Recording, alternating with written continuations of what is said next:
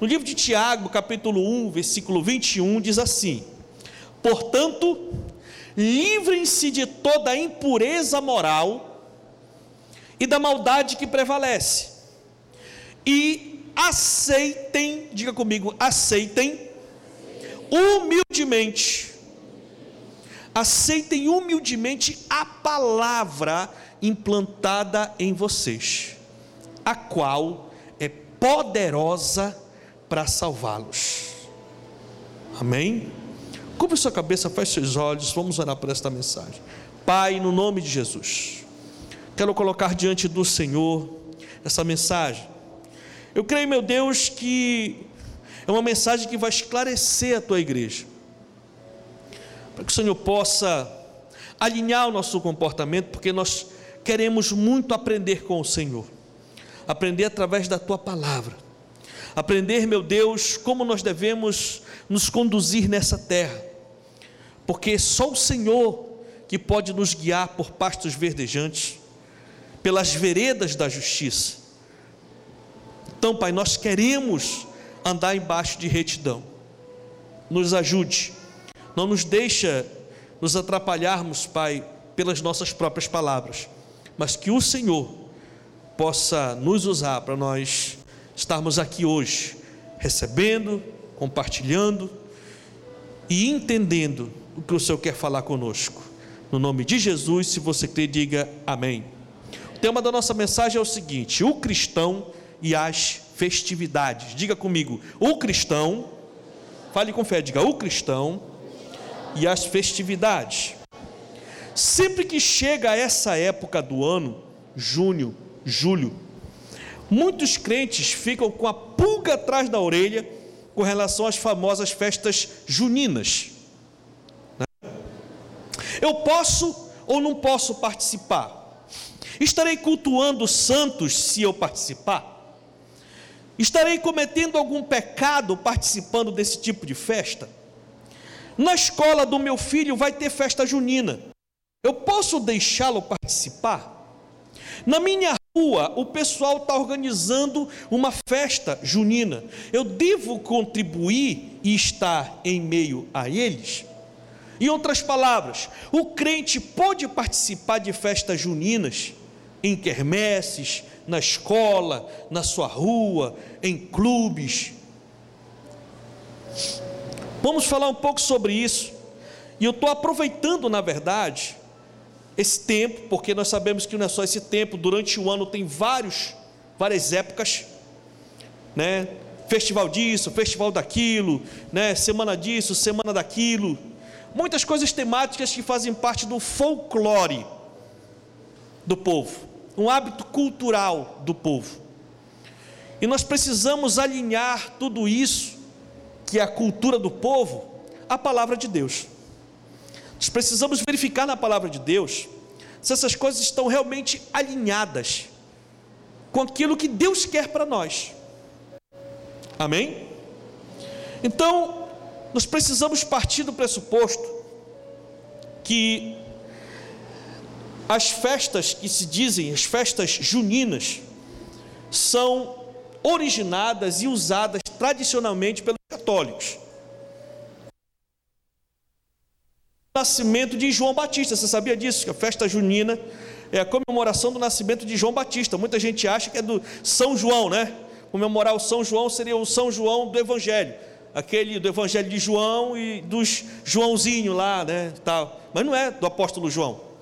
É para comemorar, né, o nascimento de São João Batista, seis meses antes do nascimento de Jesus. Tá certo? Então esse São João no dia 24 de junho, tá certo? Né, é a data de aniversário do São João Batista. Do João Batista, aquele que veio antes de Jesus. Né? E tudo começou com a lenda de que Maria e Isabel, isso é história, Maria e Isabel estavam conversando e Isabel falou que estava esperando uma criança. E essa criança, como o anjo apareceu para Zacarias, esposo dela, falou que ia acontecer, que ele ia ser o último profeta que ia preparar o caminho para o Messias. E ela falou, Isabel e tal, já idosa, né? Falou e tudo mais. E aí Maria falou: Mas e aí? Quando o menino nascer, como é que eu vou saber? Segundo a tradição, disse que, olha, então faz o seguinte: quando a criança nascer, quando o meu filho nascer, para você ficar sabendo que naquela época não tinha zap, não tinha internet, não tinha telefone, não tinha nada, então vou mandar fazer uma grande fogueira na frente de casa, hastear um mastro e colocar uma bandeira em cima. Com isso você vai saber que o menino nasceu. Então daí iniciou-se essa essa cultura, esse hábito de se comemorar nas festas juninas. E isso foi na Europa, né, que se instituiu todo esse pensamento. E você sabe muito bem que nós fomos colonizados pelos portugueses, e os portugueses trouxeram né, isso para cá. Tanto é que as nossas cidades foram colonizadas por padres. E eles implantaram essa cultura no Brasil inteiro. Paralelo a isso, lá na Europa, lá nos anos 1400 e pouco, além de ter os cristãos, também tinham os outros povos, né? Vamos dizer, rurais. E esses povos também eles faziam umas festas que eles chamavam de solstícios de verão, que era quando eles se reuniam, faziam grandes banquetes com a própria com as próprias iguarias da sua terra e faziam uma espécie de comemoração, um ritual, pedindo as bênçãos dos deuses que eles seguiam, para que as suas plantações pudessem ser abençoadas, tiver a bênção e dar muita produção. Então houve o que geralmente acontece, o sincretismo, né? Juntar uma coisa com a outra. Daí vem justamente o hábito das comidas da época. Né, as comidas da época vêm justamente da, desse ritual, certo? E a questão dos fogos de artifício, né, na questão do, na, dos estalos, aquela coisa toda, os balões, isso foi, por incrível que pareça, assimilado da cultura chinesa, que foi quem inventou a pólvora. E era muito bonito, então juntou tudo isso, né, formatou esse projeto e trouxeram para o Brasil. Aproveitando a situação, porque ainda não estava instituído algumas datas de santos, então aproveitaram para colocar nas festas juninas também para comemorar a data das festividades de Santo Antônio, que é no dia 13 de junho, e também as festividades de São Pedro, no dia 29 de junho, para fechar justamente toda essa comemoração, essa festividade. Então, tudo isso né, nasceu dessa forma e foi implantado no Brasil como no Brasil inteiro, tá certo? As regiões diferenciam um pouco de acordo com as suas culturas, mas é um fato que isso está lá, né? Agora a gente também precisa entender que existe essa origem, mas de lá para cá também houve muitas variações e a gente sabe que a festa junina ganhou em nosso país um status muito maior do que uma simples festa religiosa. A gente sabe que nós vemos diversas festas juninas sem qualquer cunho religioso, sem qualquer ligação com algo religioso. Né? São festas como outras que se aproveitam da época do ano para criar uma oportunidade de diversão social né, uma comunhão, uma confraternização de um órgão, de uma escola. Geralmente as escolas fazem com a principal finalidade para arrecadar, para poder investir em algum projeto lá na escola, reformar aqui, pintar ali, consertar lá e tal. Então, o principal, a principal mobilização das escolas em fazer esse tipo de, de movimento é realmente arrecadar. Para que, e, e, e a comunidade escolar sabe disso né, que é para ajudar a escola e tal, promovendo aquilo lá, está dentro da grade curricular, aquela coisa toda. Né? Então, existe justamente essas duas vertentes, e é por aqui que a gente precisa esclarecer um pouco. Então, partindo desse pressuposto, precisamos encarar essas questões a partir dessas duas vertentes, tá certo?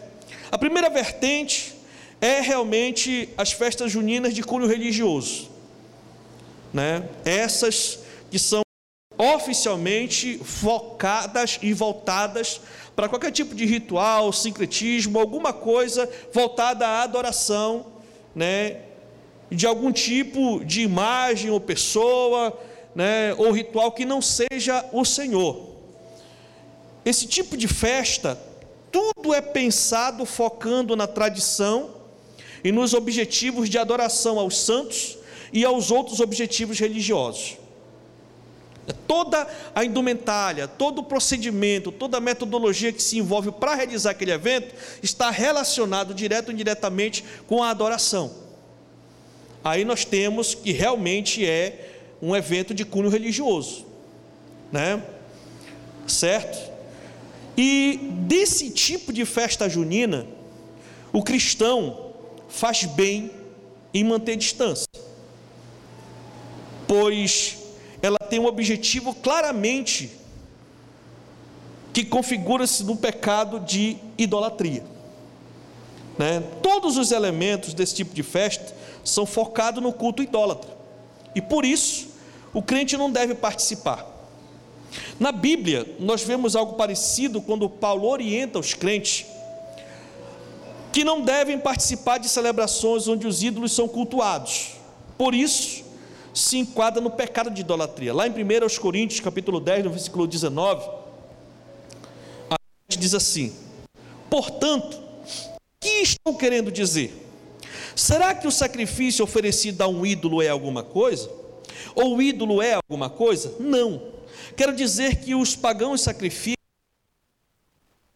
e não a Deus. E não quero que vocês tenham comunhão com os demônios. Vocês não podem beber do cálice do Senhor e do cálice dos demônios. Não podem participar da mesa do Senhor e da mesa dos demônios.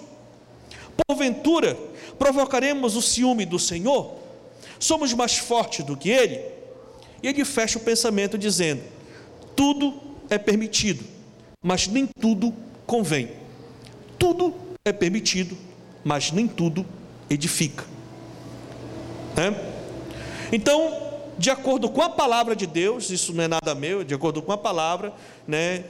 Qualquer tipo de manifestação, quer seja cultural ou não, que tenha algo relacionado a qualquer tipo de outra divindade que não seja Jesus, o Senhor, é uma atividade dentro da palavra que se encaixa dentro do pecado de idolatria. E nós precisamos tomar muito cuidado com isso. Amém? Como eu estou falando, a palavra é a mesma, irmão. Tá certo? A segunda vertente que nós estamos querendo falar aqui são as festas juninas sem qualquer cunho religioso e que, inclusive, são feitas fora do ambiente religioso ou controlado por religiosos, certo? Que é uma festa numa escola, num, num quarteirão, num, num, clube que arrendaram lá para fazer alguma coisa lá. Várias famílias, tem algumas famílias que se reúnem, fazem uma festinha temática lá e tal e tudo, né? Trocam presentes, fazem comida da época, esse tipo de situação. Bom, com relação a isso, dentro dessa programação, se não existe qualquer culto a elementos estranhos à Bíblia, então não há nada que se configure idolatria. Então, se não há nada que se configure idolatria, automaticamente não é pecado participar. Tá certo? Em si, o evento em si. Agora tem uma ressalva. Né? Qual é essa ressalva, pastor? A ressalva é que de repente a gente pode repensar na atitude de nós participarmos desse evento, é quando a gente pode ter a possibilidade de causar escândalo no irmão mais fraco na fé. É, não tem problema? Não. Não é pecado? Não. Mas eu preciso repensar o efeito que isso pode causar no mais fraco da fé. E depois de eu repensar, aí eu vou ver se está dentro do esquadro ou não. Lá em 1 Coríntios 10, no versículo 32 e 33, a Bíblia diz assim: Não se tornem motivo de tropeço, nem para judeus, nem para gregos, nem para a igreja de Deus. Olha só, nós não podemos ser pedra de tropeço, nem para judeu e nem para grego. O que, que ele está falando? Para as pessoas fora da fé. E nem para a igreja de Deus, para aqueles que fazem parte da família da fé. E esse contexto é justamente, você está vendo que está falando em 1 Coríntios 10. Se você quiser, você pode meditar disso daí, que o Espírito Santo pode falar mais com você. Todo esse capítulo é relacionado a essa questão aí. Certo? Também eu procuro agradar a todos, de todas as formas, porque não estou procurando o meu próprio bem, mas o bem de muitos, para que sejam salvos. Então, assim fica claro que, biblicamente, estamos proibidos de participar de cultos idólatras. Amém ou não amém? Entenda isso, pela palavra de Deus. Mas podemos participar de ocasiões fora do ambiente e propósito desse tipo de culto, com a ressalva de que avaliemos bem e, com base no amor, escolhamos não participar, se for o caso, para não causar controvérsia e escândalo perante o mais fraco na fé. Precisamos ter esse comportamento. Eu posso imaginar eu com a minha família num ambiente desse. Ia causar uma confusão em muitos irmãozinhos. E em pessoas fora também, que não são daqui da igreja.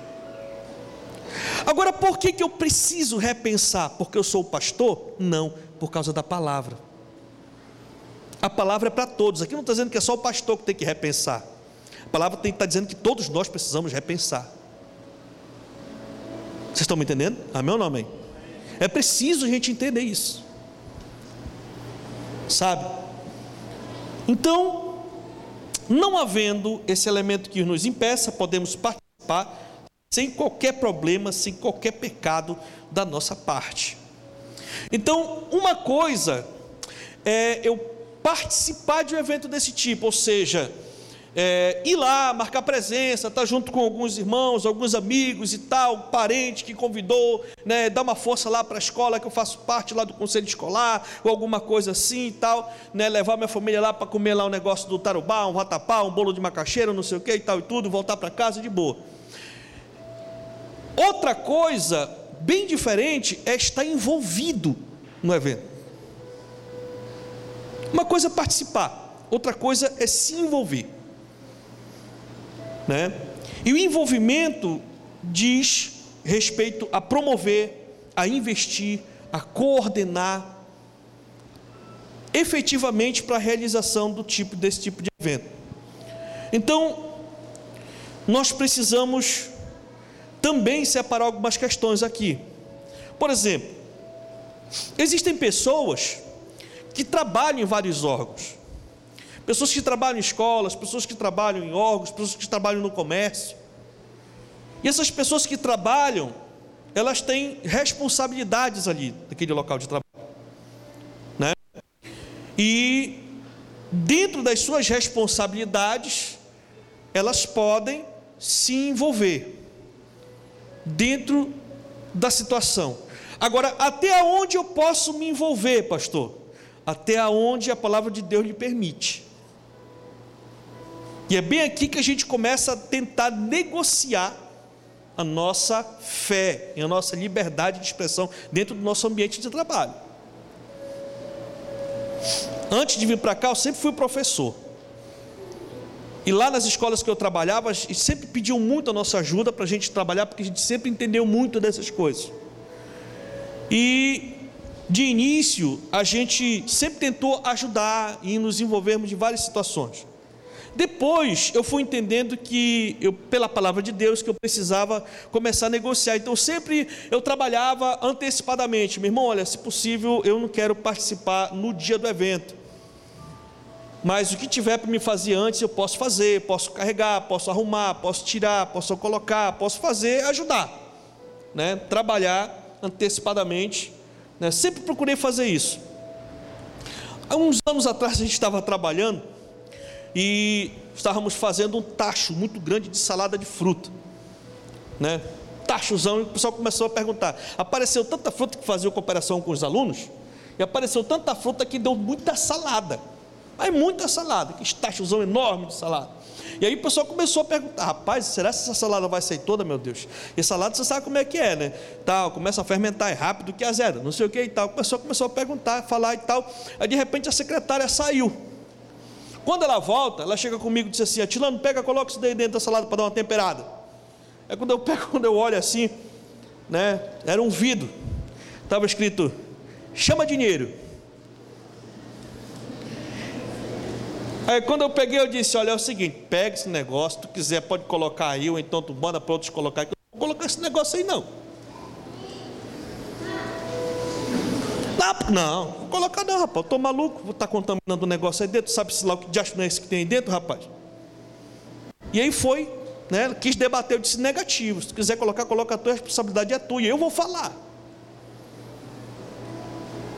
Ora, é professor de ciência, né, irmão? Sabe-se lá que de substância não tem ali dentro ali para poder colocar, rapaz, contaminar todo mundo? Isso sem falar no lado espiritual. Amém ou não amém? Né? E acontece, irmãos. Tá certo? Acontece. Por isso é importante a gente tomar certas precauções.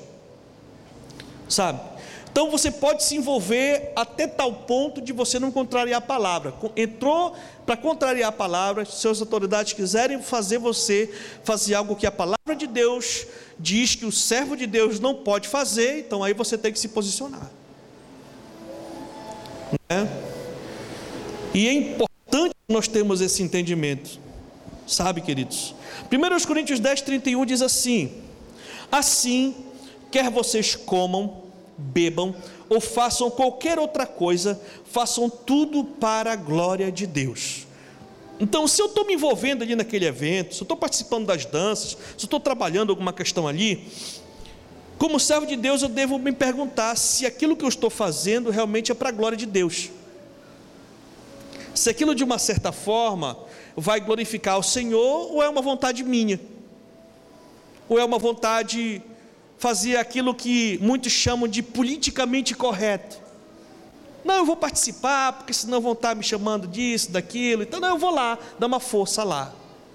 O nome disso é politicamente correto. E temos que tomar cuidado, porque o servo de Deus precisa se posicionar. E não é toda hora que a gente vai poder agradar todo mundo. O nosso mestre Jesus, ele foi morto porque ele não agradou todo mundo. Vocês estão me entendendo? É meu nome. Sabe? Então, se chegar uma situação dessa, a gente tem que trabalhar aquilo que Atos, capítulo 14, versículo 19 diz que mais vale obedecer a Deus do que a homens. Amém? Então, existe essa questão de você só participar, só ir lá, outra questão de você estar envolvido, e outra questão que eu, particularmente, e isso é uma questão minha, uma questão que eu, particularmente, acredito, que é mais séria ainda, é nós envolvermos os nossos filhos nas danças, nas vendas, nos desfiles desse tipo de evento. Eu acredito que, para mim, isso ainda é mais sério. Por quê? Porque eu estou debaixo da tutela e eu sou responsável pelo meu filho, pela minha filha. Né? A Bíblia diz, a Bíblia fala que os filhos são herança do Senhor. A Bíblia diz que os filhos são herança do Senhor. No Salmo 127, 3 a 5 diz assim: Os filhos são herança do Senhor, uma recompensa que ele dá como flechas nas mãos do guerreiro são os filhos nascidos na juventude. Olha a comparação que Deus fala com os nossos filhos. Ele diz que os nossos filhos são como flechas na mão do arqueiro ou na mão do guerreiro. E o que é que o arqueiro faz com a flecha, irmão? Hã? Ele flecha. O arqueiro pega a flecha, bota no arco, mira e solta a flecha. Só que todo arqueiro que é arqueiro, ele não vai flechar em qualquer lugar. O arqueiro mira, ele tem um alvo, ele tem um objetivo, e ele lança aquela flecha. Em outras palavras, Deus está dizendo que nós, pais, é que lançamos os nossos filhos para o caminho aonde eles vão. Então existe uma responsabilidade muito grande na minha vida e na sua vida, que é pai, que é mãe. Porque a Bíblia diz que eles são herança do Senhor. Então, se ele é herança do Senhor, então é do Senhor nossos filhos. E nossos filhos não deu para a gente administrar. Lá na frente, ele vai nos cobrar. Para onde tu miraste o teu filho? Para onde tu miraste a tua filha? Para onde tu lançaste ele? Porque a Bíblia também fala que os pais têm a responsabilidade de ensinar o caminho em que a criança deve viver. É lançar naquele caminho. Provérbios 22, 6 diz: Instrua, instrua a criança segundo os objetivos que você tem para ela. Escute só, instrua a criança segundo os objetivos que você tem para ela, e mesmo com o passar dos anos, ela não se desviará deles, para o bem ou para o mal. Se você lançar sua criança para o bem, caminho do bem, ela vai andar nesse caminho não vai desviar de lá. Mas se você permitir, mesmo que eu tenho certeza que a grande maioria dos pais não tem a mínima intenção de lançar o filho para o mau caminho, mas por falta de revelação, por falta de entendimento, muitos têm lançado.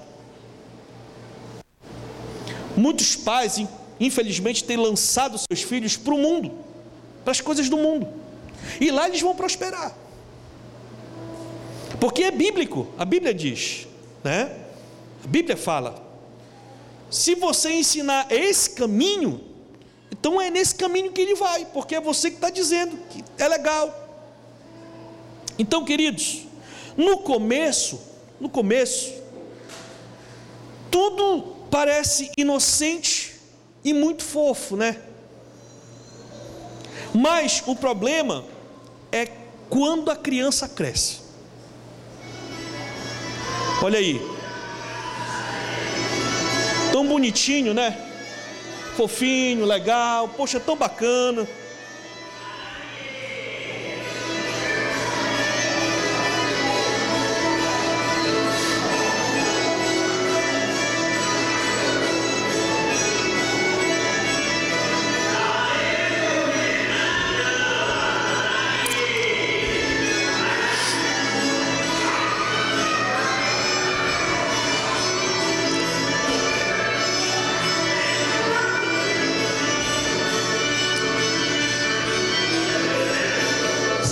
Problema é quando cresce.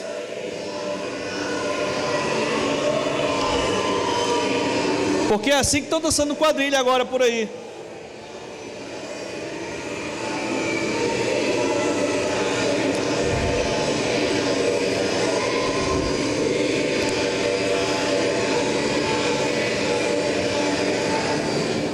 Então, se você lançar o seu filho para esse caminho, ele vai crescer. E é bem aqui que nós temos muitos jovens que querem servir a Deus, sabem que o caminho com Jesus é melhor, mas não conseguem, porque estão presos naquilo que foram ensinados.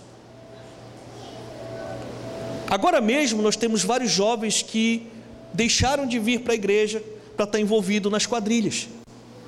Aqui mesmo na igreja nós já temos pais e mães de jovens, adolescentes, que estão sofrendo porque os seus filhos participam dessas coisas e não querem nada com as coisas de Deus. Nós perdemos jovens para os movimentos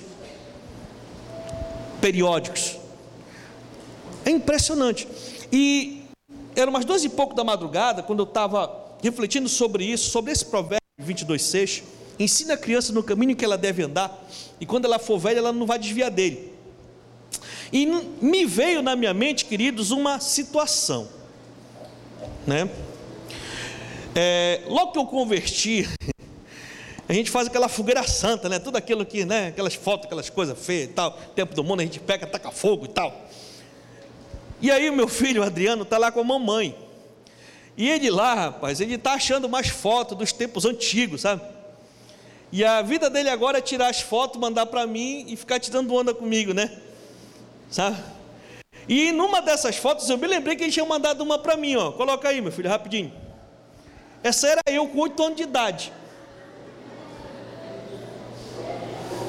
Oito anos de idade. Com seis anos de idade, a mamãe reuniu lá umas criancinhas de lá de perto de casa e começou a fazer uma quadrilha, né? Esses negócios aí, aquelas fogueiras e tal. Inclusive, até nesse mesmo tempo aí, eu, né, arranjaram uma madrinha de fogueira para mim, e me passaram por cima da fogueira, levantando o pau, não sei por onde e tal. Aí ela virou minha madrinha de fogueira. Né? E aí foi esse caminho que ela me ensinou, meu irmão, e eu prosperei nesse caminho, ó. Rapaz, daí para frente, eu não parei mais de me envolver nesse negócio. E a gente se profissionalizou nisso, a gente ganhava esses concursos que tinha de quadrilha, até com prêmio boi, tanta coisa. E quando eu descobri, a gente estava trabalhando para para favorecer o dono da quadrilha. É forte. Quando eu passei para a quinta série na época, né?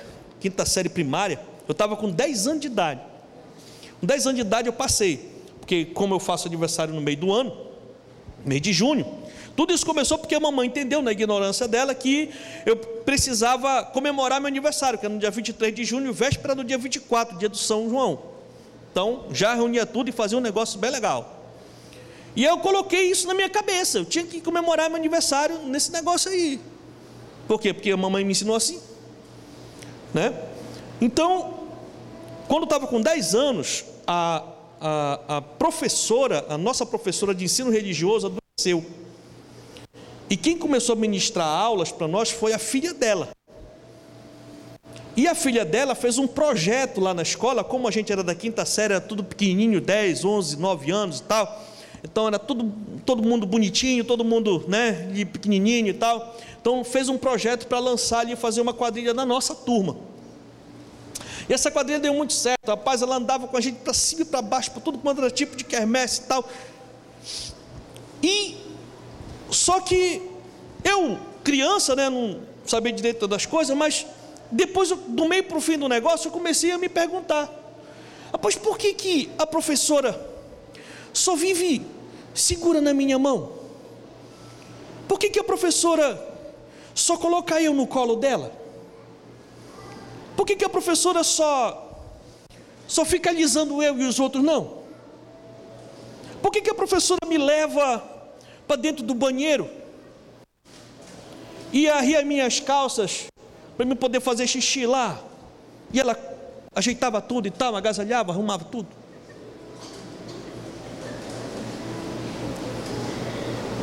Eu estou falando o que aconteceu comigo, amém? Aí, terminou o projeto, tal e tudo. Meu irmão, acabou-se a inocência, houve uma transferência, a malícia entrou na minha cabeça. Quando foi no final do ano que a malícia entrou em mim, com 11 anos de idade, eu estava com uma mente muito imoral. E, e eu me lembrei dessa professora. É aí que eu fui ver que ela estava me aliciando. Rapaz, a professora estava me pegando, rapaz, eu nem. No outro ano, se ela vier com esse negócio de novo, eu pego ela com 11 anos de idade.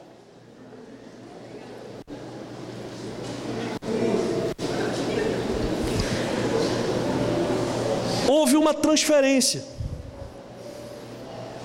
O inimigo usou aquela mulher para transferir para mim o que a Bíblia chama de lascívia. Ter uma mente imoral, uma mente voltada para a prostituição, com 11 anos de idade, irmão, daí para frente. Então, de repente, tome cuidado se de repente você não está colocando o seu filho, a sua filha, numa situação de risco.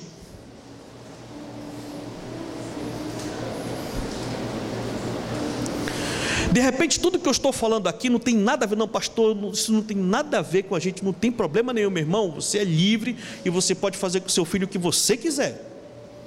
Mas eu, como pastor, eu tenho a responsabilidade de lhe mostrar que realmente a gente precisa tomar cuidado.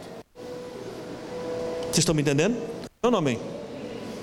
Sabe, queridos, aí o negócio passou, Aí pronto, aí eu destrambelhei nesse negócio aí. Com 16 anos de idade eu já era mestre sala de escola de samba. E foi.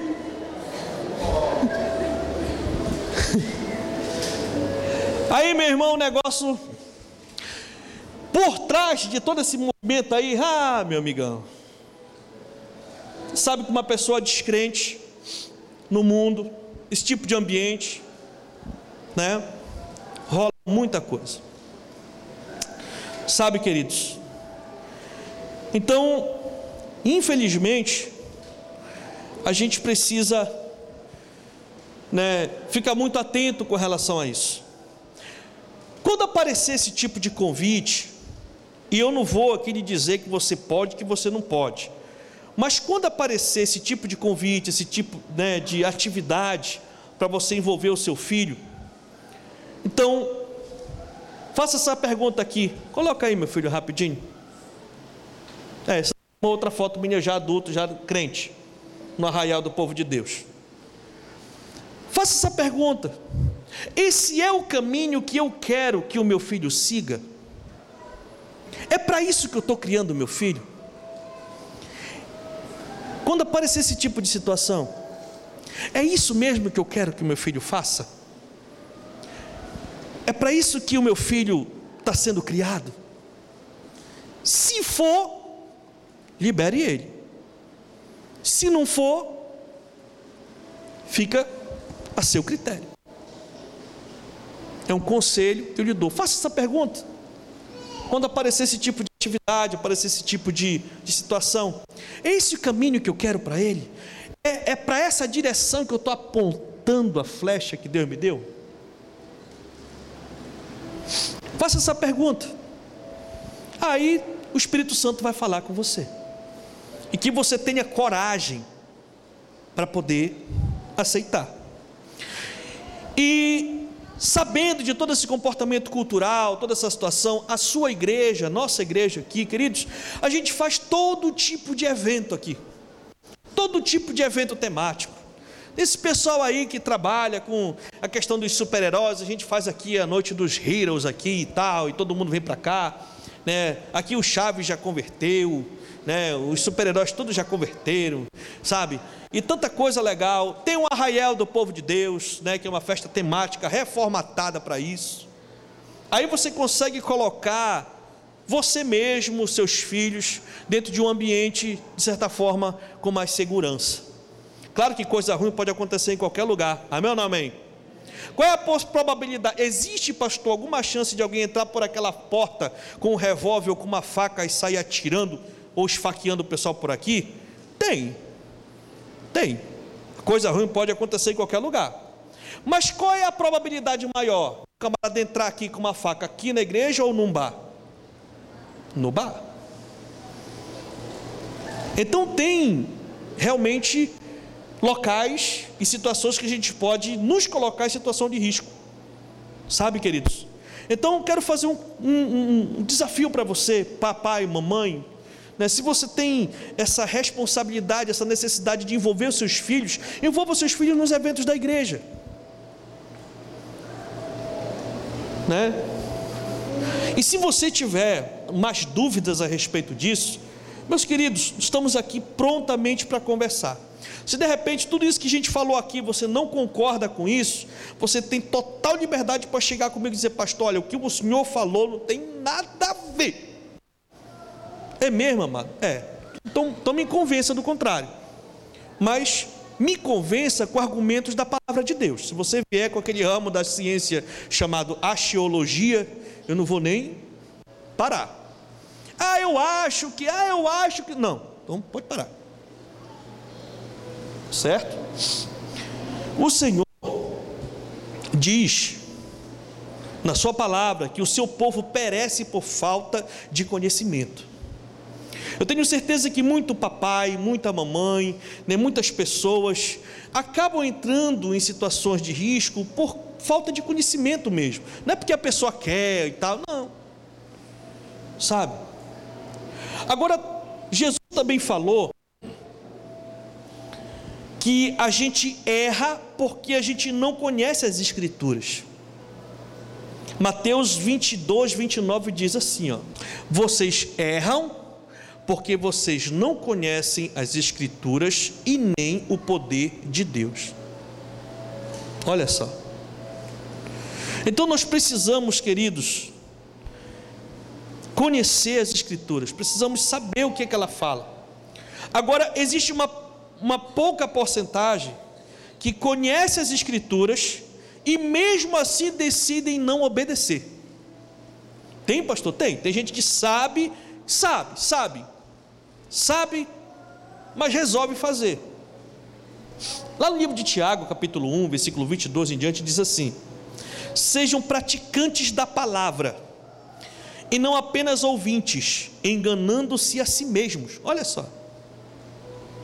Aquele que ouve a palavra, mas não a põe em prática, é semelhante a um homem que olha sua face num espelho e, depois de olhar para si mesmo, sai e logo esquece a sua aparência.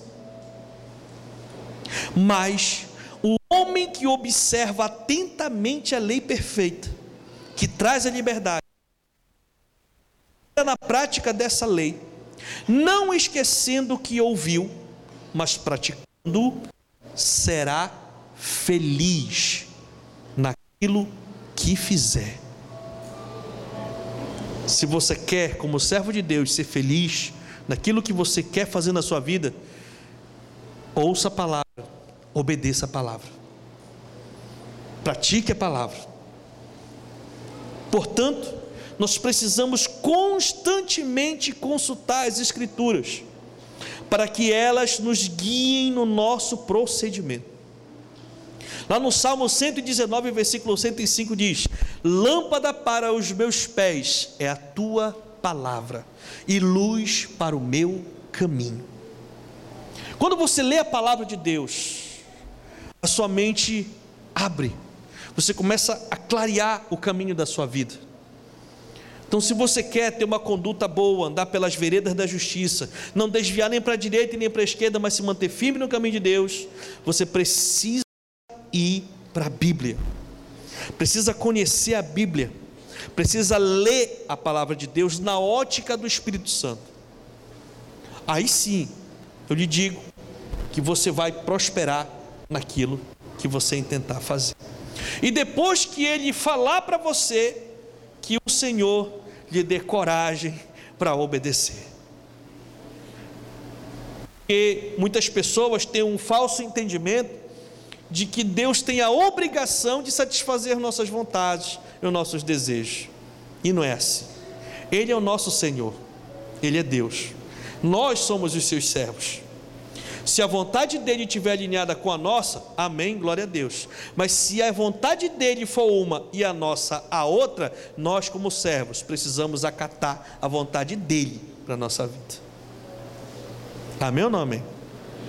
Fique de pé no nome de Jesus e aplauda ao Senhor, porque Ele é bom.